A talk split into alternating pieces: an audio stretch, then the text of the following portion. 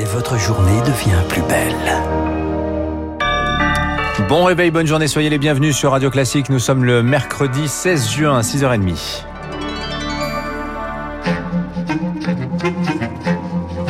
6h30, 9h, la matinale de Radio Classique avec Dimitri Pavlenko. Et à la une ce matin, nous sommes à trois semaines de la trêve estivale et en ce mercredi, le gouvernement, Marc Bourreau, revoit les règles de la vaccination. Alors que le variant indien plane toujours, alors que le rythme des injections marque le pas, l'exécutif relance la cadence. Plus besoin d'attendre 35 à 49 jours pour recevoir sa deuxième dose de vaccin à ARN messager, Pfizer ou Moderna.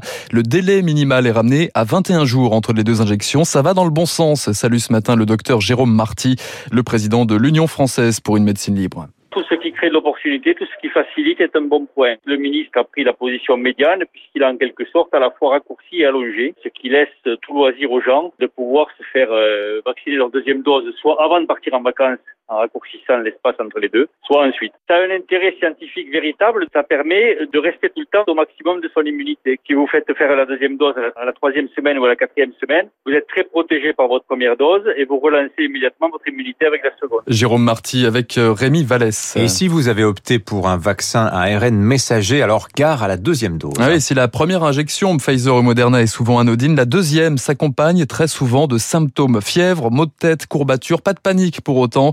C'est une réaction normale selon Eric Billy, immunologue aux hôpitaux de Strasbourg. Comme vous avez commencé à avoir une réponse immunitaire lors de la première injection, après vous allez voir une réponse globale. Comme votre réponse immunitaire est plus forte, vous allez avoir mal à la tête, vous allez avoir des tensions un peu oculaires, des petites douleurs euh, aux articulations, un peu de fièvre. Mais tout ça ne sont que des traductions d'une réponse immunitaire. Mais réellement, hein, avec paracétamol, ça s'accompagne très très bien. Hein. Eric Billy au micro de Rémi Pfister sur le front de l'épidémie. Maintenant, le variant Delta ou variant indien, on en parlait à l'instant, continue de gagner du terrain.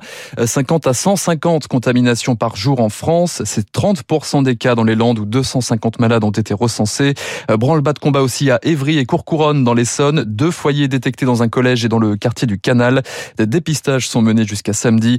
En attendant, les chiffres, eux, restent plutôt bons. Moins de 2000 patients en réanimation ce matin, du jamais vu dans les hôpitaux depuis la mi-octobre. Les élèves de terminale peaufinent les révisions pour le bac philo. J-1 avant l'épreuve écrite. Une question, Dimitri, doit-on tout donner demain alors que le bac est déjà dans la poche? Vous avez 4 heures. Cette année, entre la note de l'écrit et celle du contrôle continu, seule la meilleure sera prise en compte. Les règles ont changé après une année scolaire marquée par le Covid. Alors pour certains, les jeux sont déjà faits et c'est donc difficile dans ces conditions de se remotiver, Victoire Fort. Quatre élèves de terminale plutôt serein. On a choisi d'aller se détendre un peu au bord de la mer avant les épreuves. Moi, Mathis, j'aurai 14 en philo. Euh, moi, Pachi, normalement j'ai 12 au minimum. Et moi, Paul, pour l'instant j'ai 14. Moi, j'ai 13 pour l'instant aussi. Même en travaillant euh, beaucoup, on aura difficilement une meilleure note que ce qu'on a déjà. Leur note de philo obtenue au contrôle continu les satisfait, alors l'esprit n'est pas tellement en révision.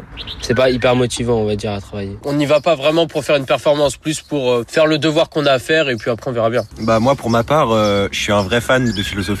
Ouais, moi je pense que je vais la composer sérieusement. Un texte euh, sur Nietzsche, ça me plairait. Voilà deux ans qu'ils suivent un lycée en pointillé. Le français, euh, on l'a pas passé non plus. On n'a jamais vécu vraiment une épreuve euh, officielle euh, nationale. En fait, la génération Covid, je pense que elle s'est un peu déconnectée de l'école. On a perdu un peu en concentration euh, en cours, mais on gagne en, en autonomie. Personnellement, je, je compte faire une fac de médecine et à apprendre à s'organiser euh, tout seul euh, pour la suite de mes études un point positif. Ne pas avoir passé les épreuves, ce sera pas non plus euh, horrible pour moi, je pense. L'année dernière, le taux de réussite au bac a dépassé les 95%. Le bac 2021 devrait lui aussi atteindre un niveau record d'admission. Et entre la plage et le chant des oiseaux, il va falloir puiser dans les ressources malgré tout le 21 juin lundi prochain pour la fameuse épreuve du grand oral. Le soir, c'est la fête de la musique, on se consolera. Dans l'actualité également, ce matin, Marc Bourreau, Rémi Daillet est arrivé en France ce matin. Ah oui, le complotiste a quitté Singapour hier soir où il était en transit pendant plusieurs jours. Sa femme enceinte était hospitalisée. À sa descente de l'avion à Roissy-Charles de Gaulle, l'ancien élu modem doit être transféré à Nancy en vue de sa mise en examen. Rémi Daillet, expulsé de Malaisie, était visé par un, mandat d'arrêt soupçonné d'avoir fomenté l'enlèvement de la petite Mia. C'était en, en, avril dernier dans les Vosges. Alain Koch est allé mourir en Suisse. Militant de la fin de vie digne a demandé un suicide assisté à 58 ans. Il était victime d'une maladie incurable. Il voulait initialement mourir en France en étant ainsi aidé. Dans une lettre, il dénonce le manque de courage des politiques. À l'étranger, un parfum de défiance euh, aujourd'hui hein, sur les bords du lac Léman. Avec cette rencontre au sommet en Suisse, le face-à-face Joe Biden-Vladimir Poutine, point d'orgue de la tournée du président américain sur le vieux continent. Rendez-vous à 13h avec son homologue russe à la Villa Lagrange à Genève, quadrillé par 4000 policiers et militaires. 4 à 5 heures de tête à tête sur les sujets qui fâchent Marc Tédé.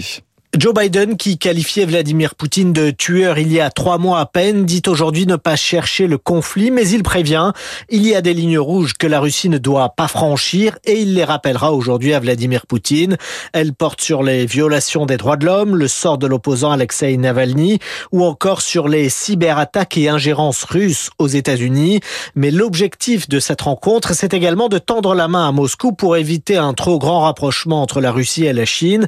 Des avancées sont sont également jugés possibles par le maître du Kremlin lui-même sur le climat, sur la situation au Moyen-Orient ou encore sur la limitation des armements. Il sera difficile de mesurer la tension entre les deux hommes à l'issue de la rencontre. Joe Biden a en effet refusé l'organisation d'une conférence de presse conjointe. Et on termine par le sport. Entrée en lice réussie. Hier soir, Dimitri pour l'équipe de France à l'Euro de football. Victoire 1-0 contre l'Allemagne. But contre son camp du défenseur Mats Hummels. Euh, scène de joie hein, dans les terrasses hier soir en France. Nous y serons d'ailleurs dans le journal de 7 heures. Merci Marc Bourreau. Vous revenez-vous à 7h30 tout de suite dans un instant sur Radio Classique.